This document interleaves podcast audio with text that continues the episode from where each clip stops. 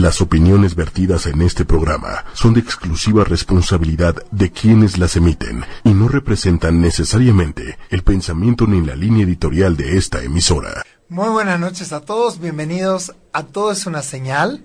Mi nombre es Hugo Pereira, como siempre estamos con Patricia Cervantes en nuestra cuarta temporada. Patti, buenas noches. Muy buenas noches a todos. Hoy estamos felices, muy contentos porque vi a una persona que es muy feliz. y bueno, antes de cualquier otra cosa, a todos los que nos están escuchando por www.ochoymedia.com, les queremos decir que también nos pueden ver y escuchar a través de la fanpage de 8 y media, 8 con número Y media. De igual manera, estamos por YouTube y también por Twitter, por todos lados. Y también en Facebook, que nos pueden seguir a nosotros descargando. Y bueno, eh, al final del programa contestaremos todas las preguntas que tengan. Esta noche con una invitada muy especial, Alejandra López. Eh, ella es directora de un centro que tiene mucho que ver con el bienestar, pero hoy vamos a hablar un tema acerca del perfeccionismo. Pero para esto nos gustaría que eh, Alejandra López nos cuente muy bien qué es lo que ya hace, quién es, a qué se dedica y desde ahí vamos a arrancar el programa con todo. Ale, bienvenida, buenas noches. Bienvenida. Muchas gracias, me da mucho gusto estar con ustedes, Hugo, Patti, me siento como en mi casa, así que... así que puedes hacer y decir lo que quieras. Así que nos la vamos a pasar muy bien el día de hoy. Cuéntanos, ¿a qué te dedicas? ¿Qué es lo que haces, Ale? Yo dirijo justamente el Instituto del Desarrollo Óptimo y aquí en el instituto les ayudamos a las personas a incorporar más bienestar a su vida. ¿Es un instituto? ¿Se cursa una carrera? ¿Cómo es? Tenemos diplomados en psicología positiva y también entrenamientos personales. Si alguien quiere desarrollar más recursos para tener una vida más feliz, entonces acude con nosotros y nosotros les ayudamos. O sea que esto es como un instituto de la felicidad, podría ser. Exacto. Apoyar a que las personas alcancen sus metas, eh, pero no solamente eso, porque fíjense que muchas veces eh, hay lugares, yo me dedico mucho a apoyar a las personas a que alcancen las metas, pero no necesariamente alcanzar las metas me trae felicidad. Yo puedo alcanzar metas y no ser feliz, y puede ser que no alcance metas y sea feliz. Justo eh, el tema del que vamos a hablar el día de hoy, el del perfeccionismo, entra como respuesta a esto de, a esta paradoja de por qué cumplo las metas y no soy feliz, o por qué a lo mejor no llego a las metas y sí soy feliz, o llego a mis metas y, soy, feliz, ¿no? Porque y, hay algo bien interesante, porque yo escucho que muchas personas dicen, ¿de qué me quejo? Si tengo todo, tengo familia, tengo casa, tengo carro nuevo, tengo un buen trabajo, o sea, ¿de qué me quejo? ¿Qué, nos pasa? ¿Por qué parecería que teniendo todo, la insatisfacción está tan presente? Hay varias razones, pero una de ellas tiene que ver con un mecanismo biológico que todos tenemos. ¿Cuál y ese mecanismo se llama sesgo de negatividad. La próxima vez que te estés quejando muchísimo, vas a poder decir que es porque tu mecanismo evolutivo está funcionando muy bien. o sea, no soy yo, mi mecanismo evolutivo. Exacto, no soy yo, es mi sesgo, exactamente. Oye, pero yo tengo la sensación, a ver, como desafiando un poquito lo que tú dices, como yo tengo sensación como que hay pueblos y pueblos, ¿no? De repente en un pueblo en Colombia, en la playa, parecería que los 365 días la gente está feliz. Y de repente vamos a una ciudad en México, no sé, Guadalajara, y de repente la mitad del año la gente parecería que está triste, la otra mitad más o menos. O sea, ¿no tiene también esto que ver los lugares donde vivimos, los climas, la actitud?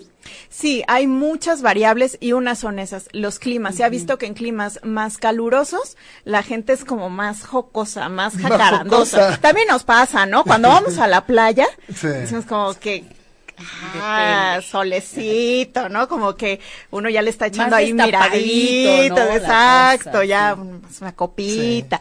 Y en climas eh, menos cálidos, pues entonces tendemos más hacia la tristeza. Pero justamente el instituto se llama del desarrollo óptimo, y no de la felicidad, porque de repente equiparamos felicidad con alegría. Ah, claro. Y la felicidad va más allá de la alegría. La alegría es una emoción positiva que forma parte, ¿no? De este combo de felicidad, pero no es lo único. Pero también se habla, por ejemplo, de los países nórdicos eh, Suecia, Finlandia, etcétera, donde se dice que tienen como tasas altas de suicidios o de depresión que parecería que tiene que ver con la, poca llegada del sol al, al, cuerpo humano en eso. Sí, aunque Finlandia, por ejemplo, sale alto en los rankings de, felicidad, y tiene que ver con eh, la parte social y política. Ellos tienen seguridad social, ellos tienen acceso, por ejemplo, a la educación, a una educación de calidad, tienen mayor tranquilidad. Entonces, cuando decimos la felicidad solo depende de ti, pues yo no estaría tan de acuerdo. Mucho depende de ti, pero si vives en un lugar en donde hay inseguridad, en un lugar donde no puedes salir a la calle con la certeza de que vas a regresar o que tienes que estar cuidando que algo te va a pasar, pues por supuesto que eso va a impactar en tus niveles. Las ganas de, ser feliz no son suficientes. Sí, no, no es suficiente. Y aparte el contexto que elegimos para vivir, ¿no? Porque hay contextos que son como más favorables a lo que nosotros hacemos y hay contextos que son menos favorables. Es decir, hay ambientes que favorecen determinado tipo de actividades y hay ambientes donde hay actividades que no permean o no tienen desarrollo. Sí, y el antídoto para esto del sesgo, del que hablábamos, del sesgo de negatividad, de exagerar estas cosas negativas, es algo que en todas las culturas del mundo es valorado. Y creo que eso es algo que pues nos llama la atención y si todas las culturas del mundo le han apostado a eso, que ahorita les voy a decir qué es, pues ¿por qué no nosotros empezar a eh, incrementar nuestros niveles de gratitud?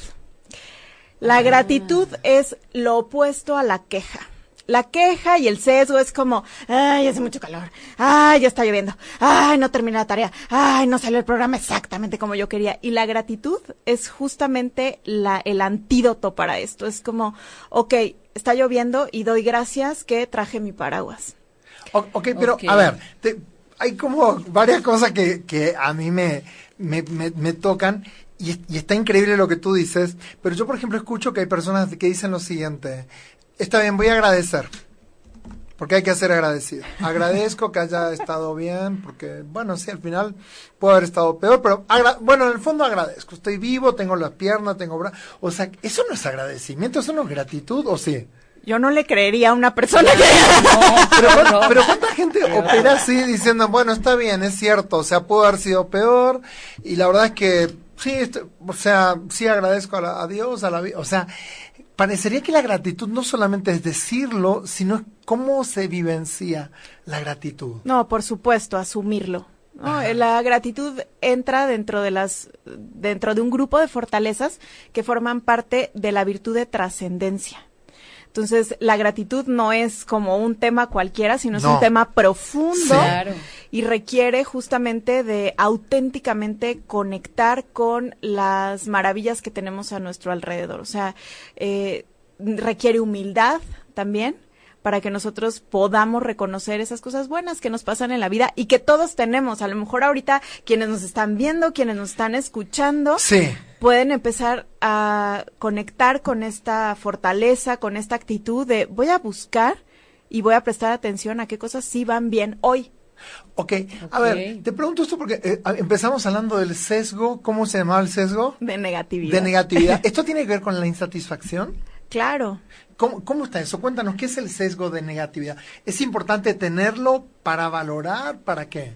El sesgo de negatividad es un mecanismo que nos ayuda a protegernos del peligro y significa que nosotros damos mayor eh, énfasis a las cosas negativas de la vida. Esas como que jalan nuestra atención.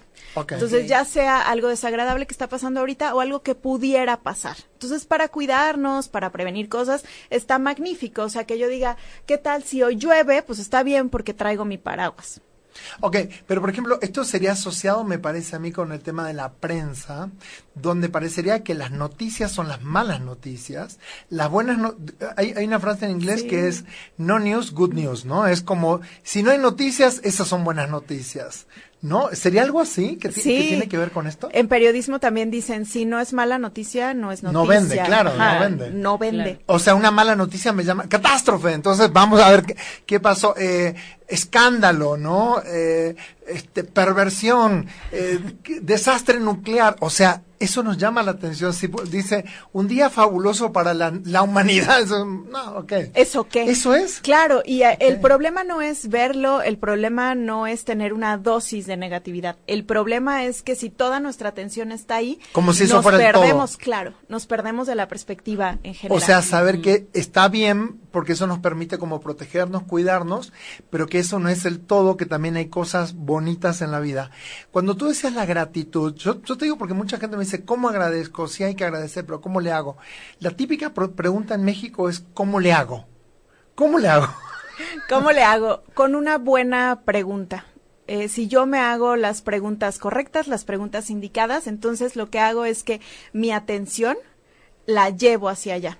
Una pregunta que me puede ayudar ahorita es, ¿qué cosas van bien el día de hoy? Ok, ponle que yo me hago esa pregunta, pero ponle que mi cabeza todo el tiempo está, ¿por qué engordé? ¿Por qué no tengo dinero? ¿Por qué mi pareja me dejó?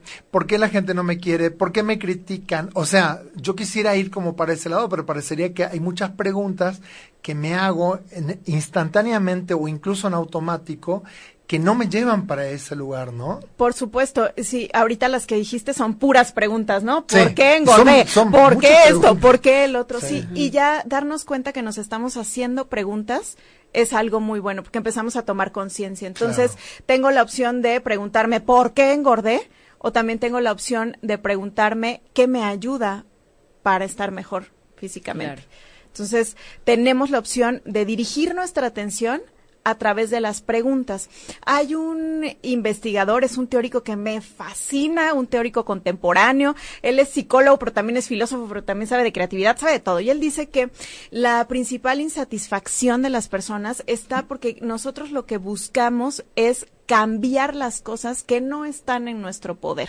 Nosotros estamos eh, queriendo cambiar muchas cosas, controlar, usa la palabra controlar, eh, Mihaly Csikszentmihalyi se llama, y en donde sí podemos encontrar felicidad es en controlar lo que sí es controlable y lo que sí es controlable es nuestra atención.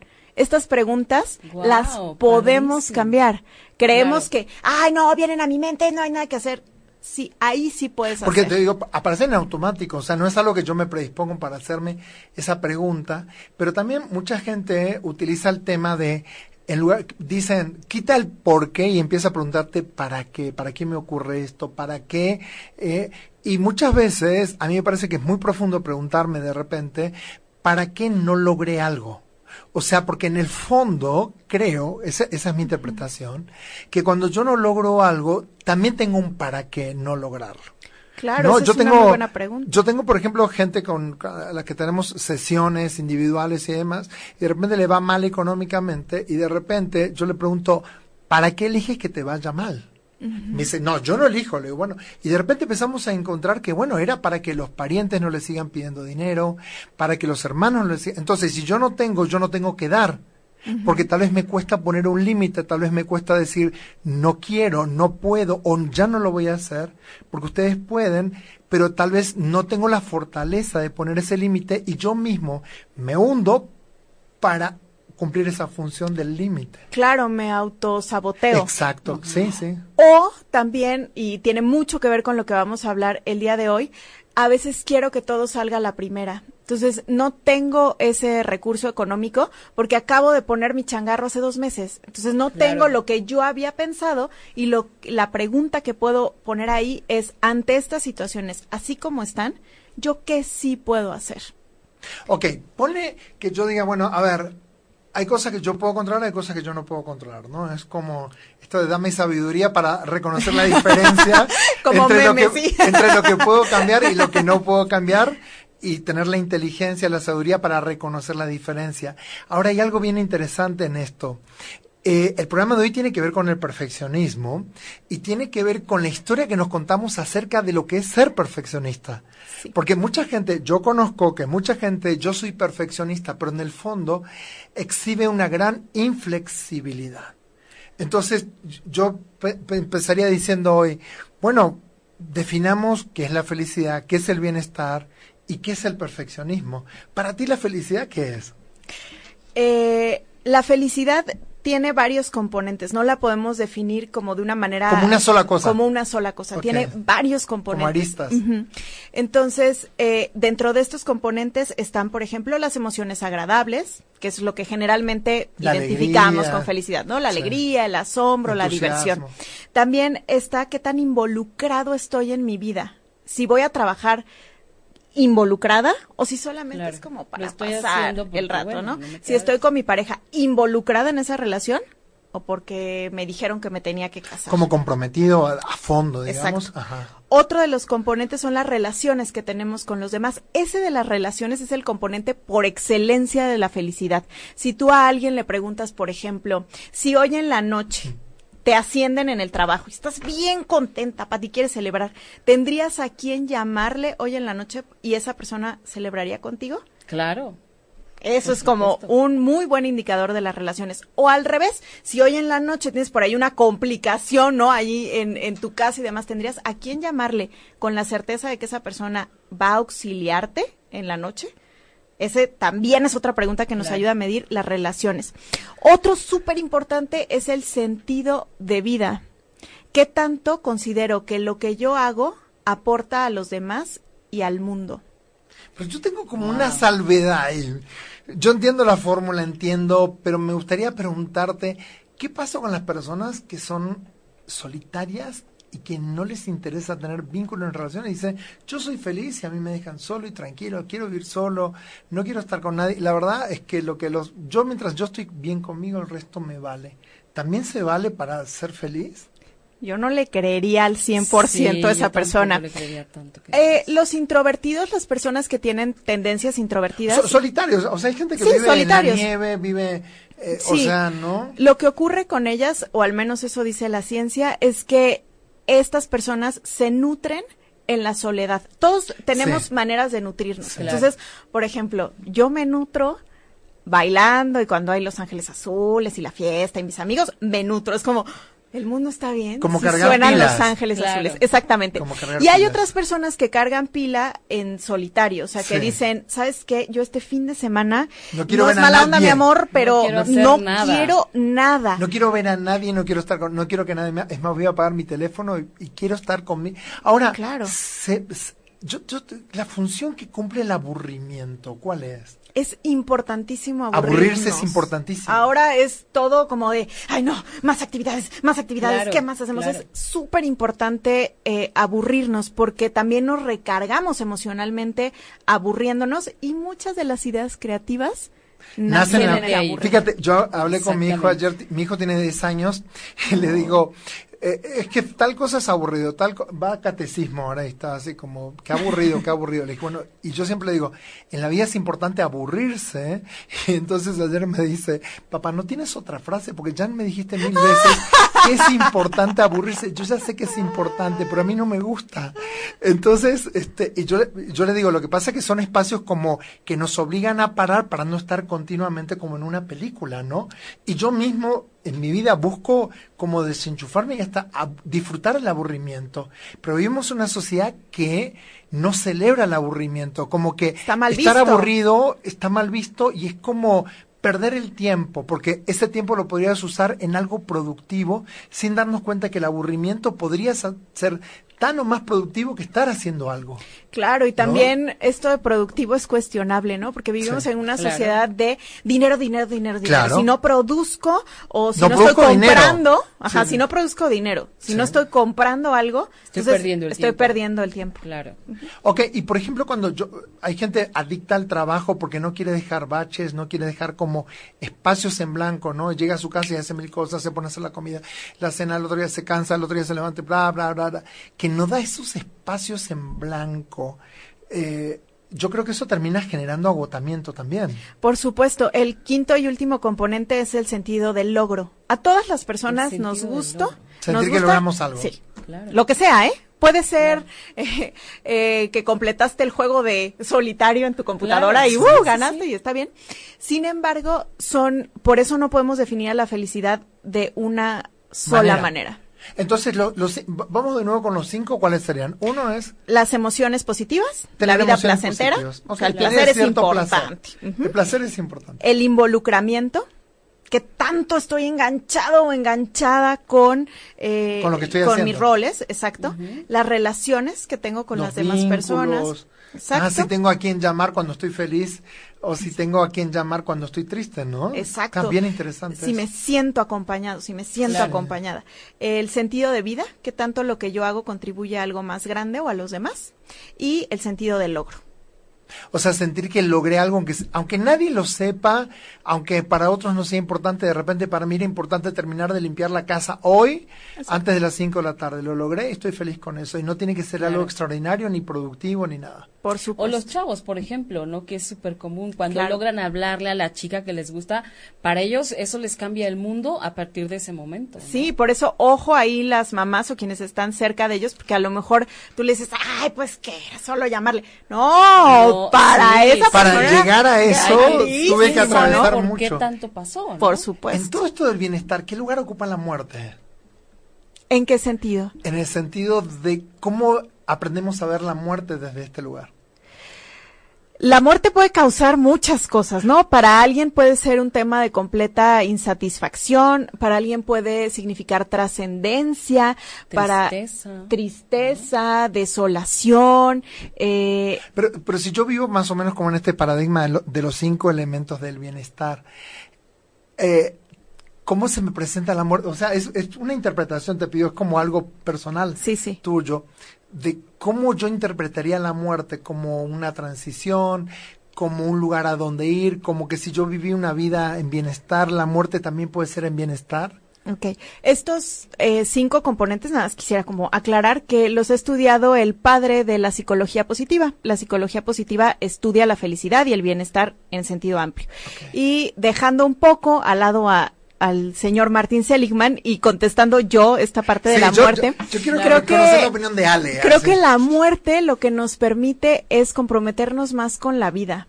O sea, si sé que algún día no voy a estar en este mundo, entonces pues aprovechemos, ¿no? El tiempo que tenemos aquí para vivir lo más felices que podamos. Yo diría eso, que la muerte es un recordatorio de que estamos vivos. Ok, entonces saber que está como ese, ese, punto de llegada, que va a llegar en algún momento y que cada día se va acercando, entonces cada día yo le puedo dar incluso más sabor a mi vida y le puedo incluso a cada día como verlo o vislumbrar como eh, eh, ese, ese, digamos, eh, ese día antes de. Sí, y de ahí puedo tomar fuerza para encontrar el sentido de mi vida porque cuando yo sé que ya no voy a estar en este mundo, pero lo que aporté ayudó a dejar un mundo mejor, pues se me pone la piel chinita. ¿Y qué pasa con la gente, por ejemplo, vemos todo el tiempo series de narcos, y como que los engrandecen. Yo vi hace dos días una serie sobre el, Chapo y como que la gente lo quiere y lo festeje. Yo digo, bueno, detrás hay un asesino, detrás hay mucha muerte, detrás hay mucho daño, eh, daño económico, daño a la salud a través de las drogas y demás. De repente, ¿cómo, cómo poder interpretar tanta violencia en este mundo? Y de repente, cómo desde la psicología positiva yo puedo enfrentar, porque son como eh, de alguna manera hoy son como paradigmas de eh, tener dinero, tener estatus, tener carros, tener, aunque todo el tiempo esté como que hay una, un hilo muy finito entre estar vivo y estar muerto y vivir como protegido por 40, 60 personas para que no me maten. O sea, eh, a lo que voy es, ¿cuántas veces estamos tan mal en los valores que de repente hay gente que dice, tal vez no voy a llegar a los 30, pero voy a tener buen carro, voy a tener buenas mujeres, o sea, ¿qué, qué, qué, pasa ahí? ¿Cómo, es el abordaje para darle también un sentido diferente? Porque la muerte está muy presente ahí. Sí, creo que algo que tienen ese tipo de aspiraciones, digamos, como de sí, porque no dejan de ser aspiraciones, es que satisfacen de manera muy eh, específica, muy rápida, pero muy efímera. Eso es muy importante. Exactamente. Eh, la satisfacción entonces me siento bien porque fui y compré el coche, ¿no? Pero lo que sí está demostrado es que esa satisfacción tiene un pico. O sea, compro el coche, me siento muy bien y en poco tiempo mis niveles de felicidad. Y tengo que buscar otra cosa como para poder reincentivarme. No, o sea, te, lo pregunto porque, a ver, no todo el tiempo tenemos la oportunidad de, de, de preguntar o abordar cosas con personas especialistas este, porque muchas veces están, están mostrados en televisión, en cine, como gente magnífica que logra cosas al precio de lo que sea y demás. Y entonces el bienestar ahí no tiene lugar. Porque si yo puedo tener todo el dinero del mundo y puedo tener todas las mujeres del mundo y puedo tener todos los carros, pero vivo angustiado las 24 horas con que me van a matar o que va a venir alguien que me va a llevar prisionero, o sea, no hay espacio para el bienestar ahí, a pesar del logro, ¿no? Lo que claro, han estudiado las personas que se ganan la lotería. Sí. Claro. Y lo que han visto es que después de ganarse la, la lotería, Exacto. Y quedan en el mismo lugar inicial. O peor, a veces quedan endeudados. Ya no tienen dinero, ya no tienen a la familia que tenían. Perdieron la eh, familia porque perdieron el piso. Eh, muchas veces están enfermos, muchas veces eh, son adictos a alguna droga, al alcohol. O sea, lo que creemos, y ahí está como el espejismo, ¿no? Lo que creemos que nos va a dar felicidad, no necesamente. Posiblemente eso, eso nos quita la, la, felicidad que teníamos. Fíjate claro, no nos habíamos dado cuenta. Fíjate que aquí, en México hay, las frases son súper sabias. Hay una que dice algo así como, al final eh, estábamos mejor cuando estábamos peor. Y no nos habíamos dado cuenta. Sí. ¿Sí? Que también ahí entra otro mecanismo en nuestra mente. Ay, nuestra mente es muy interesante. Sí, no, y tremenda. De, ver como que lo que pasó era, de verdad como que lo que pasó era mejor que lo que tenemos. Ese es un mecanismo. El pensar, ay, cuando yo estaba casado. No, si regresaras la película a ese momento, no dirías lo mismo. Exactamente. Sí, también hay que. volvieran a los que se murieron, que cada año son mejores sí, sí, ¿no? El tío, ¿no? Siempre estabas peleado con el tío, pero se muere el tío. Ay, mi tío. Era lo en automático. El, primer, el primer año es tuvo sus detallitos, pero en el fondo era bueno, ¿no? El segundo año, no, era bueno. El tercer año, no, era increíble, no. Y el quinto año, ya le haces una estatua. Una estatua. Le haces una misa, le pones un altar. Dime si no es un mecanismo ese impresionante de endulzar algunas cosas como para pensar que lo pasado siempre fue mejor que lo que tuvimos o lo que tenemos, pero tal vez porque todos lo hacemos. Pero tal vez porque nuestro presente no está siendo tan bueno también. Y porque estamos muy acostumbrados a pensar de esa manera. porque sabes que estamos llenos de un montón de hábitos eh, muy malos, ¿no? De queja, de insatisfacción, de siempre querer más, de no poder ver lo que sí tenemos, o sea, siempre estamos viendo lo, lo que nos falta. O sea, a mí me parece que también es una cuestión de hábitos bien importante. Y te voy a decir por qué. Yo me acuerdo que tú eh, un diciembre me regalaste unas libretitas. ¿Ok? Y me dijiste, anota en un papelito, no diario, pero cada día que hayas tenido algo que te hizo muy feliz, anótalo. Y al final del año, al siguiente año, abres los papelitos. Y entonces fue así. Entonces dices, bueno, tampoco se trata o no en mi caso, porque no me nacía hacerlo así, de todos los días poner algo que me haya hecho feliz. No, no, porque no, tampoco, yo tampoco soy así, ¿no? Pero si esos días... imagínate, hoy me hizo feliz y hoy me no, sí, había días como muy espectaculares que para mí, que yo había estado muy contenta por X situación, por X persona, por lo que sea. Y lo anotaba, ¿no? Con fecha. Y entonces como que se iba llenando, era como una pecerita que era de mi hijo y luego ya pues ahí me empecé a echar los papitos. y de verdad dije, prometo no tocarlos hasta que se acabe el año. Y eso hice. Y entonces recordé, y entonces recuerdas y dices, ah. qué padre, porque en realidad sí puedo hacerme la vida más plena, más contenta, sin tanta queja, y puedo ir cambiando paulatinamente estos hábitos claro. que me van haciendo para mí mejor persona para mí. Ay, muchas gracias por decírmelo, Pati, porque esto es como el alimento de mi trabajo. Claro, Ver eso, ¿no? Que cambiando hábitos, sí, a veces pensamos, el día que yo llegue a la conclusión de mi vida, entonces voy a ser más feliz. No, la manera que tenemos para incrementar nuestros niveles de felicidad y bienestar es con hábitos. Si tú dices, oh, estoy medio insatisfecho, como que, ay, a mi vida algo le falta, escribe qué haces todos los días y ahí vas a encontrar la respuesta. O sea, en los hábitos está el nivel de satisfacción o de insatisfacción. Y hábitos incluye todo, hasta los hábitos mentales. ¿Qué hago con el enojo? Cuando me enojo, cuando una situación me enoja. O sea, estoy enojado, ¿no? Me pasó algo la semana pasada, hace una semana, y estoy enojado, estoy enojado, estoy enojado, estoy enojado, estoy enojado, y de repente digo, ya no quiero estar enojado, y más me enoja no querer estar enojado y seguir enojado. Digo, ¿qué hago cuando me enojo, o cuando estoy triste, o cuando estoy insatisfecho? O sea, porque ustedes están hablando de hábitos, entonces, ¿qué hago frente a eso? Claro, las emociones desagradables son parte del combo de ser humano todas las personas, todas, todas, todas, experimentamos emociones desagradables. O sea, es importante saber que forma parte de mi ser. Importantísimo. Si yo rechazo las emociones desagradables, paradójicamente también rechazo la felicidad. Okay. La felicidad tiene que ver con la aceptación de todo lo que tiene que ver ser humano. Entonces, eh, puedo desarrollar estrategias para comunicar de manera... Eh, pues más efectiva mi enojo, ¿no? O para no hacer drama, no exagerar la tristeza. Pero eh, yo siempre les digo a mis alumnos y a la gente que nos siguen, si alguien les asegura que a través de un curso, que a través de un taller, que a través de un entrenamiento va a eliminar de su vida el enojo, no la tristeza, les está mintiendo, Mintiendo, y los claro. está esta- estafando, No, no porque es eso no va a pasar. Lo que tenemos que hacer es tener más herramientas para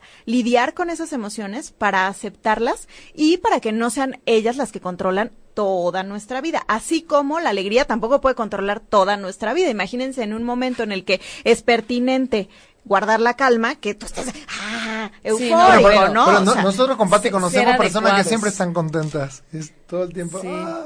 hay que Y no es dudar. cierto, Sí, hay que dudar, ¿no es cierto? sí. Cuando él está todo el tiempo, no, todo es bonito, todo es maravilloso.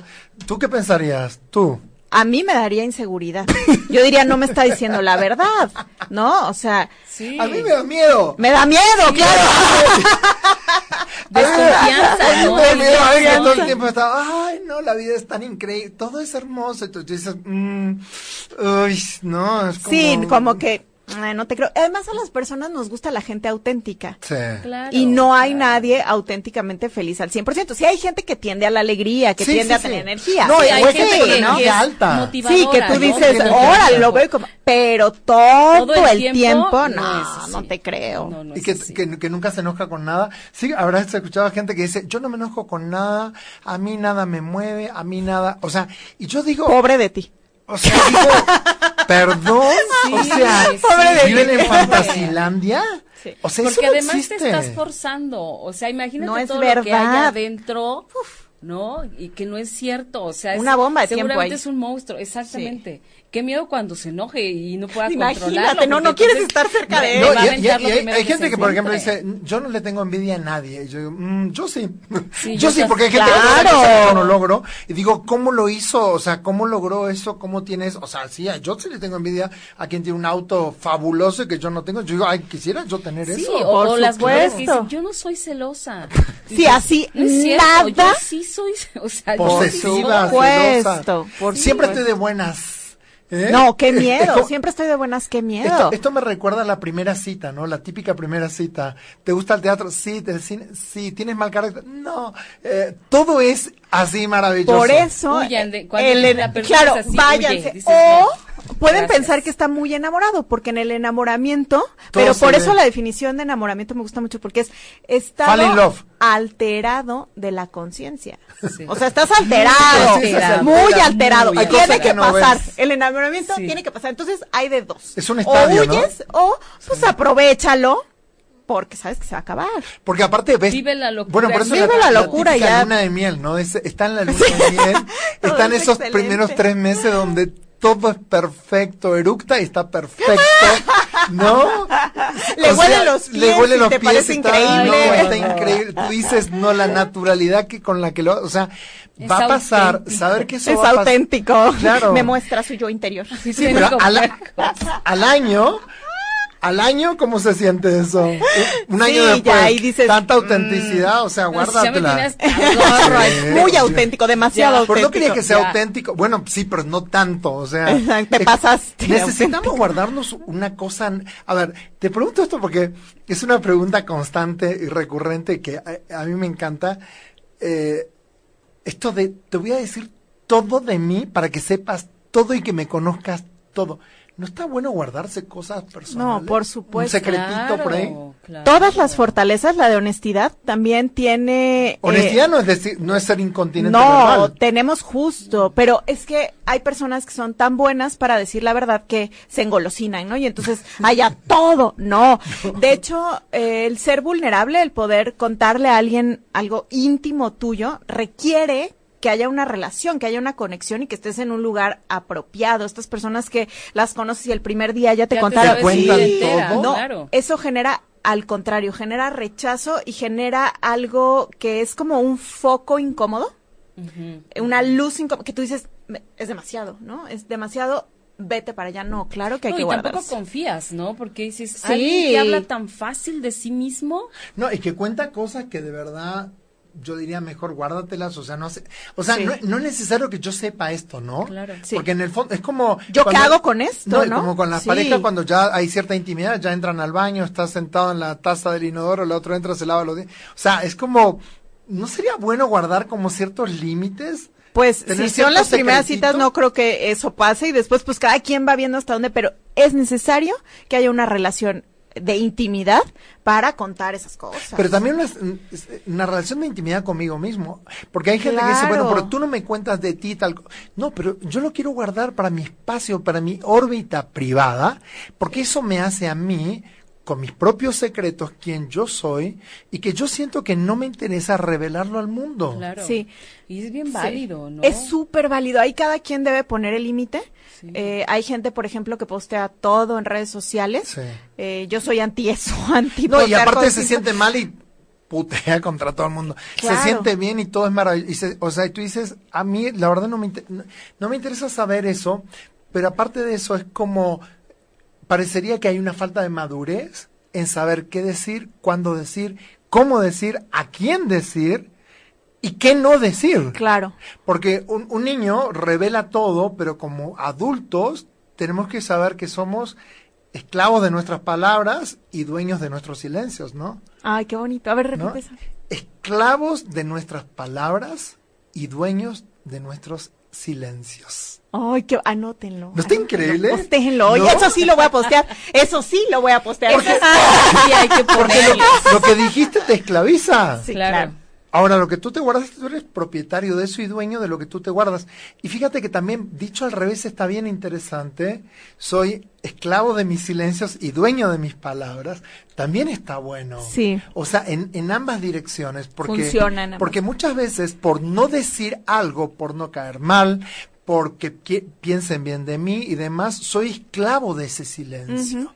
Incómodo, que muchas veces tiene que ver con esto que decíamos hoy, de no saber poner límites, de no saber decir que no, de, o sea, y, y cuántas veces quiero decir no quiero hablar de eso o no quiero decir, o sea, Sí. también, ¿no? ¿Sabes a quiénes les pasa Sí. mucho? A las personas que tienen muy desarrollada la fortaleza de prudencia, las que son muy Sí. prudentes, a veces también caen en el otro extremo de, híjoles, que soy tan prudente que entonces me voy del otro lado y ya no digo nada. Entonces, todo hay que, por eso el justo medio, esto de lo que hablaban los filósofos griegos hace muchos Sí, años, es, claro. sigue siendo vigente. Sí, Claro. Y fíjate que hay algo interesante con lo que tú dices de la prudencia. Yo conozco gente que de repente, por su cultura, gente europea que tiene como una cultura muy ascética, protestante y demás, que tengo un amigo básicamente de origen alemán que me dice, mi papá me enseñó la prudencia. Pero yo creo que muchas veces a muchas personas la- le, le aterra la palabra riesgo. Claro. Porque en el fondo un exceso de prudencia es porque no quiero correr ni siquiera un riesgo pequeño y lo oculto detrás de la prudencia. ¿No? Soy tan prudente que yo no voy a correr ese riesgo, pero no porque sea cobarde, no porque me dé miedo, sino porque soy prudente. Entonces, este juego de palabras y de actitudes frente a la vida también se puede jugar de muchas maneras. Claro, claro, no todo es blanco ni negro, No. siempre estamos en, en grises. Porque Claro. fíjate cuántas veces hay personas que dicen, el que no arriesga no gana. Y tú le dices, pero si tú no arriesgas, bueno, tampoco gano mucho, pero tampoco pierdo mucho. Entonces, ¿cómo está, no? Sí. No, Está no comprobado que personas con altas expectativas tienen una autoestima alta y son menos perfeccionistas. Y son más arriesgadas. Claro. Oye, regresando a ver a, a este tema del perfeccionismo, ¿no? Hablabas hace ratito del, del sesgo de Negatividad. negatividad, ¿ok? Entonces estás hablando, bueno, a mí me viene eh, toda esta parte de nunca estás satisfecho con el trabajo que hiciste porque siempre dices, Eso, pude haberlo hecho mejor. Cuando tienes una plática con alguien es como, le pude haber dicho esto. O sea, siempre estás buscando, tiendes a estar buscando el, el cómo pudo haber sido mejor, ¿no? Sí. Y entonces eso tiene un precio muy alto en, en, ti porque nunca estás satisfecho con lo que haces. Claro. Entonces, a mí me, a mí me gusta esto del, de los precios que pagas, que se pagan por el perfeccionismo, porque eh, un precio bien alto, y yo estoy hablando a, nivel personal, es la insatisfacción constante conmigo misma, eh, esa necesidad de siempre estar buscando o siempre estar tratando de encontrarle lo que pudo haber sido y no fue, ¿no? Y son precios altísimos pero es muy difícil de evitar porque de repente también esta parte de ser perfeccionista lo puedes llegar a ver como una cualidad. ¿Hasta dónde es una cualidad y hasta dónde ya te hace daño? Me encanta lo que has dicho, me encanta lo que has dicho, Pati. Creo que el punto está, y eso me gustaría como que quedara muy claro, en qué es el perfeccionismo. El perfeccionismo, para decirlo así muy sencillo y muy clarito, es el rechazo al error. Perfeccionismo no es querer hacer las cosas bien. querer hacer las cosas bien es excelencia. Lo contrario a la excelencia es la mediocridad, pero lo contrario de la mediocridad no es el perfeccionismo. O sea, el perfeccionismo es el rechazo al error. Eso está muy interesante. Eso significa es como querer evitar a cualquier costa tener un error y en cambio el perfeccionismo tiene que ver con absorbo el error, tengo un aprendizaje y la próxima vez lo hago mejor. Eso es la excelencia. la excelencia es voy sabiendo que hay momentos en los cuales las cosas no van a salir como yo quiero, momentos en los cuales las personas me van a reclamar cosas o no van a estar de acuerdo conmigo. Pero quien es perfeccionista, lo que está buscando no es hacer las cosas bien para cultivar su carácter, para ser mejor, no, lo que está buscando es que nadie le reclame, que no haya fallos, que todo salga como se lo imaginó. Y todos tenemos una pizquita, algunos un poquito más. Una idea de, cómo queremos que las cosas. Tenemos expectativa, básicamente. Por supuesto, y eso está bien. Eh, les traigo 10 puntitos para que quienes estén ahorita viéndonos puedan decir, hoy me paso de perfeccionista o no tanto. Hoy, hoy les recuerdo, hoy estamos con Alejandra López, que nos está hablando de psicología positiva y básicamente de lo que estamos hablando hoy es eh, acerca del perfeccionismo, qué tan bueno, qué tan malo es el perfeccionismo, qué tanto nos afecta y después te quiero preguntar el fracaso, si está bueno fracasar o no. Por supuesto. A ver, ¿nos Entonces, los 10 los voy a decir rápido y vamos, igual vamos nosotros como identificándonos a ver si este sí o este no, pues ¿va? Va rápido, yo también aquí voy no, porque nos quedan 10 minutos del programa. 10 minutos, va ¿eh? rapidísimo. Uno, me enojo demasiado cuando algo, cuando algo no sale como yo quería. Me enojo demasiado cuando algo no sale. Eso es símbolo de perfeccionismo. Eh, sí, contéstenlas y ah, ahorita les digo. Dos, dejo las cosas a medias cuando hay algún contratiempo. Tres, tengo un nivel de autocrítica muy alto. Cuatro, me pongo a la defensiva cuando alguien me reclama algo. Mm. Cinco, me comparo constantemente, muchísimo. Seis, huyo de las emociones desagradables. No me gusta sentir feito y huyo. Siete, recreo situaciones en mi mente imaginando que debía haber, lo que debía haber hecho y no hice. Okay. Ocho, las personas cercanas a mí constantemente me dicen, bájale, Ale, no te preocupes tanto, no es para tanto esta situación. Nueve, cuando algo no me gusta de una persona, la rechazo completamente. Hay una característica que no me gusta, a lo mejor es vegetariana. Es una cosa y, con eso rechazo su orientación sexual. Exacto. Ok, entonces ya. Y diez, me da mucho miedo salir de mi zona de confort porque no quiero cometer errores. Bien, estoy súper contento. Creo que tengo cinco. Entre más sí, o sea, entre más pegado al 10, más perfeccionista todos tenemos algo de perfeccionismo, porque toca con los componentes del bienestar, toca con logro, toca con 10 sobre 10. Yo tuve 7. Ah, estamos en recuperación del perfeccionismo, mi querida Pati, ¿yo? Pati, entras a rehabilitación pronto. Sí, bueno, sí, la verdad, pues ni, ni, ni cómo hacer. Ni cómo ayudar. hay mucho que podemos hacer para esto el perfeccionismo. Uno es, pues, ver, ¿no? Reconocer. ¿Qué tanto? Reconocer, eso es algo muy grande. Y hay varias claves. Una es sentido del humor. Esto que acaba de hacer Pati, como de, sí, mi siete, no voy a presumir mi graduación en perfeccionismo. No son siete, ¿ok? Ah, son, quince. Son cuatro. Ah. Están cerca de, están cerca de, entre 9 y 10 Entre 15 y 20, ¿no? Cuando termine el programa te cuento. Vamos a contestar todos los, todas las cosas que nos están escribiendo. Y cuéntenos la calificación que ustedes eh, A ver, del 1 al 10, ¿en cuánto están? Yo estoy en 5, Pati está en 9, así que estamos ya cerca. Podemos sacar el promedio. Este, Entonces, ¿qué puedo hacer? Humor. O sea, esto que acabamos de hacer. De nosotros mismos también, ¿no? Uf, eso es antídoto contra el perfeccionismo, como de, ay, sí, otra vez estoy aquí pensando que hubiera dicho tal cosa en el programa de radio, ja, ja, ja, ¿no? Humor, humor, humor. Otra bien importante, generosidad con nosotros, tratarnos a nosotros mismos como trataríamos a un amigo, un muy buen amigo. Como tranquilo, está todo bien. Está todo bien. Otro, pruebas, eh, quién sabe si está todo bien, ¿no? pruebas de realidad. A veces decimos, híjole, es que ya me van a correr prueba de realidad. O sea, ¿de verdad? entre donde estoy y, el pensamiento catastrófico. Claro. Porque ¿cuántos no tenemos pensamiento? Yo tengo pensamiento catastrófico, de repente ya veo una cosa y eso trae la otra y a la otra y a la otra, y de repente ya me veo naufragando, ¿no?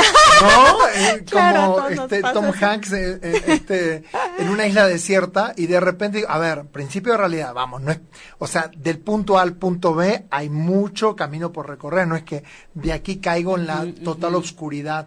Y me parece que ese pensamiento pensamiento catastrófico todos tenemos en algún momento, en algún... Es el sesgo. Alguna etapa de nuestra vida.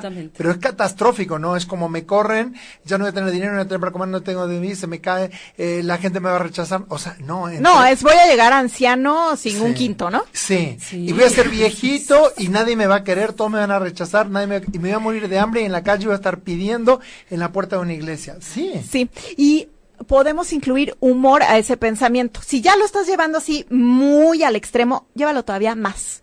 Más, más, más, hasta que te rías, o sea, hasta que digas, hasta que qué bárbaro, o sea. yo, te quiero contar, yo tengo una, una, amiga que vive en Argentina, que ella, ya sabe quién es, este, de repente trabajamos juntos y de repente estábamos todos, bueno, decía, bueno, ya, este, déjenme trabajar tranquila, no sigamos, eh, me dejan sola, o sea, era como que o sea, si estaba con gente, decía, ¿por qué no me dejan? no Nos íbamos pero ¿por qué me dejan sola? No, entonces creo que muchas veces tenemos que ver que entre esos dos extremos tan profundos hay como una variedad de grises, ¿no? Sí. Y yo te preguntaba hoy respecto, ¿qué hago con el fracaso? ¿Cómo, ¿Cómo digiero el fracaso? Oye, pero a ver, antes, antes de que nos contestes esa pregunta, porque estamos cerca del final, sí, sí. nos están preguntando dónde te pueden contactar. Ah, claro, hay muchas maneras en las cuales eh, les puedo ayudar y el equipo del instituto también. Una a través de nuestra página de internet. Bueno, ¿el instituto cómo se llama? Desarrollo Óptimo. Desarrollo, Óptimo. ¿Y la página cuál es? Es así, www.desarrollooptimo. Óptimo sin acento. sin acento y se juntan ahí dos os. Desarrollo, Desarrollo Óptimo óptimo. Desarrollooptimo.com. Ajá, si ahí ustedes dejan su nombre y su correo, yo todas las semanas envío eh, mails semanales con información y con tips totalmente gratuito. Patti es mi una de mis lectoras. Por eso he mejorado. Por eso hizo su ejercicio. Exacto. Dos, a través del Facebook. Eh, si ustedes en Facebook ponen arroba desarrollo óptimo, salimos nosotros y hay transmisiones en vivo, hay mucha información, hay muchas frases también por ahí. Vamos a postear la tuya, Hugo. Sí, sí, te gustó, ¿no? te vamos a citar ahí y también ahí nos pueden encontrar. Entonces, esas serían dos maneras. Y una tercera, tenemos un WhatsApp. Ok, el WhatsApp del instituto. Exacto, es 55 58 07 14 51. ¿De nuevo? 55 58 07 14 51. Ese es el WhatsApp del instituto donde también la gente puede hacer consultas, preguntar y pedir incluso citas, ¿no? Exacto, puede decir yo lo que quiero es una asesoría personalizada o cuando es su próximo taller. Hay muchos cursos que son en línea. Entonces, ahora ya desde la comodidad de tu teléfono, desde la comodidad de tu tableta, ahí lo bajas y hay clases en vivo, me preguntas, yo te contesto, vemos tu caso en específico. Hay muchas maneras. Tengo dos preguntas para ti entonces. ¿Qué hago con el fracaso? ¿Qué hago con el fracaso? Desarrollo herramientas para lidiar con el fracaso. Así como no puedo huir de las emociones desagradables, el fracaso va a venir. Yo siempre les digo a mis alumnos, expectativa alta, muy alta y una dosis de herramientas para lidiar con el fracaso. El fracaso va a venir, aunque te pongas metas mediocres, aunque te pongas metas altas. o sea, si me pongo metas mediocres también voy a fracasar. Si me meto, O sea, mejor me pongo metas altas, pero con dosis de realidad. Con dosis de realidad, o sea, los pasitos para allá, pero también se vale soñar y se vale soñar en grande. Podemos hablar también de eso en otro programa. Soñar en grande, en grande, en grande. Entonces, desarrollo habilidades para lidiar con el fracaso. Yo te cuento cuál fue uno de los sueños más grandes que yo he tenido, que yo no, no pensé que lo iba a lograr. Era cuando se hizo el Congreso Mundial de Filosofía. Eran todos mm. presidentes de las asociaciones filosóficas de todo el mundo en Atenas, en Grecia, en la cuna de la filosofía. Y yo fui el único coach de todo el mundo invitado a participar en ese congreso. Y para mí ese fue como tocar el cielo con las manos, porque no solamente era el Congreso de Filósofos, de pensadores actuales de todo el mundo, sino la cuna de la filosofía. A mí la filosofía me encanta porque creo que todos tenemos filosofía de vida.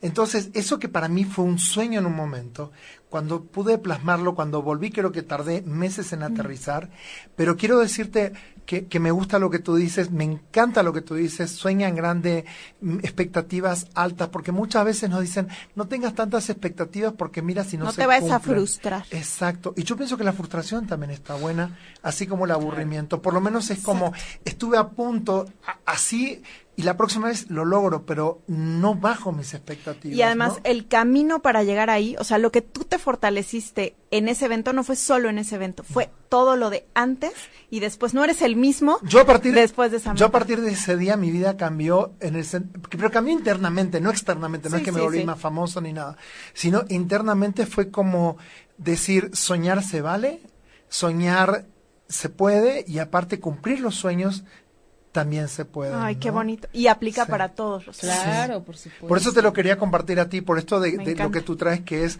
en lugar de decir baja tus expectativas, no, mantén tus expectativas. Claro. Y comprométete, ¿no? Por supuesto. Y si te faltan herramientas, pues acércate a alguien que te pueda ayudar. Sí, sí se puede, siempre hay. Hoy Internet está repleta de herramientas para que podamos tener logros y resultados. Y la otra, yo te dije dos preguntas. Dos, Una me falta la, se me estoy, estoy huyendo. Venga, Hugo, échate la Y la otra pregunta es, ¿Por qué te dedicaste a esto? Ay, me dediqué a esto porque, le voy a contar la historia muy rápida. Yo estudié ciencias de la educación y yo creía que estudiando ciencias de la educación, uy, iba a cambiar el mundo, la educación, etcétera, bla, bla, ¿no? Eh, eh, la carrera fue mucho de herramientas concretas para seguir el currículum y enseñarles lo que ya estaba ahí en el papel, ¿no? lo que se tiene que enseñar. Pero saliendo de la carrera me contratan en una escuela y me dice el director, yo quiero que esta escuela sea una escuela más feliz y tú vas a dirigir un departamento que se llama de innovación académica y vas a traer esto. Yo lo primero que empecé a hacer era diagnósticos de necesidades de todo lo que estaba mal. Ay, que está mal, no sé qué, no sé qué. Y atraer a gente que nos hablaba de PNL, de muchas cosas que funcionan muy bien, pero que en este esquema de lo que nos hace falta y voy a traer esto, no funcionó. Bueno, fue un fracaso mi programa. Después dije, me voy a formar yo.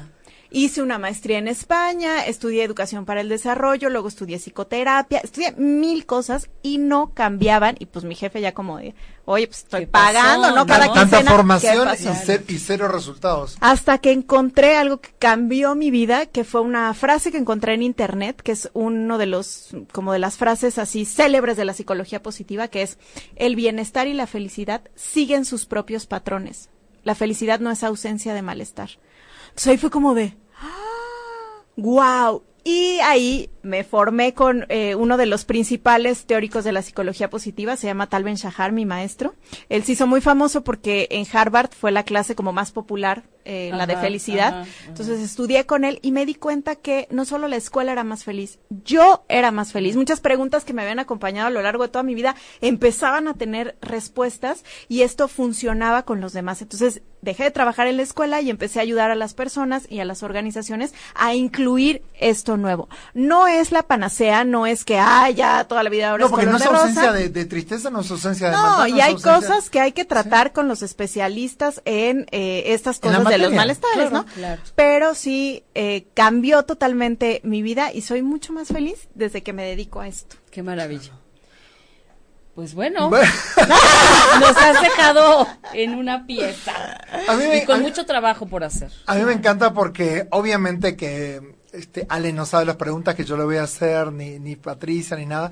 Y a mí me gusta indagar porque cada vez que tenemos un invitado que yo, yo siento que tiene como carnita, no quiero desaprovechar la oportunidad de ir, de poner el cuchillo al fondo, porque me parece que todas las personas que nos están viendo se merecen que, que el invitado pueda poner no, no, no una frase bonita, no, o sea, mucho más allá de eso, su ser a disposición de la gente. Y tú dijiste algo, dijiste dos cosas sumamente importantes para mí. Uno es la gratitud y el otro estar al servicio. ¿no? Mm. Poner al servicio. Y a mí me parece que si juntamos esas, esas, dos cosas, eso no significa, como dices tú, la panacea que todo va a ir bien. No, pero por lo menos ya dimos pasos hacia adelante porque el servicio, junto con la gratitud, yo creo que cambia el mundo. Claro. Sí perfectísimo. Pati, ¿qué te llevas pues, esta noche? Vamos cerrando. Pues mira, yo, lo que me llevo de, de, ti de esta noche es reconocer esa parte que tengo de perfeccionismo, porque también hay una parte de excelencia importante que yo no había identificado. Para mí todo era ah. perfeccionismo, pero cuando tú me dices, me explicas lo que es la excelencia, entiendo entonces eh, eh, me entra como el rayo de luz, digo, ok, no estoy tan mal. Si hay cosas que debo corregir, claro. ¿no? Por mi bienestar, pero hay cosas que están bien y que se pueden quedar así. Me encanta, me fascina. Eso es ampliar el panorama. ¿Tú qué te llevas esta noche, Ale? Y cerrando a todas las personas que nos acompañaron. Delicioso programa. Pues me llevo casi una hora que se me pasó así rapidísimo. Me encantó. Me llevo muchas frases de ustedes, su presencia, su alegría. Mm. Me encantó. Espero pronto regresar. y muchos comentarios de las personas que eh, iremos respondiendo poco a poco. Y pues con muchas ganas de volver a verlos. Claro que Muchas gracias por acompañarnos acompañarnos en Todo es una señal en su cuarta temporada y será hasta la próxima. semana. Muchas gracias. Besos. Si te perdiste de algo o quieres volver a escuchar todo el programa, está disponible con su blog en ochoymedia.com. Y encuentra todos nuestros podcasts de todos nuestros programas en iTunes y Tuning Radio. Todos los programas de ochoymedia.com en la palma de tu mano.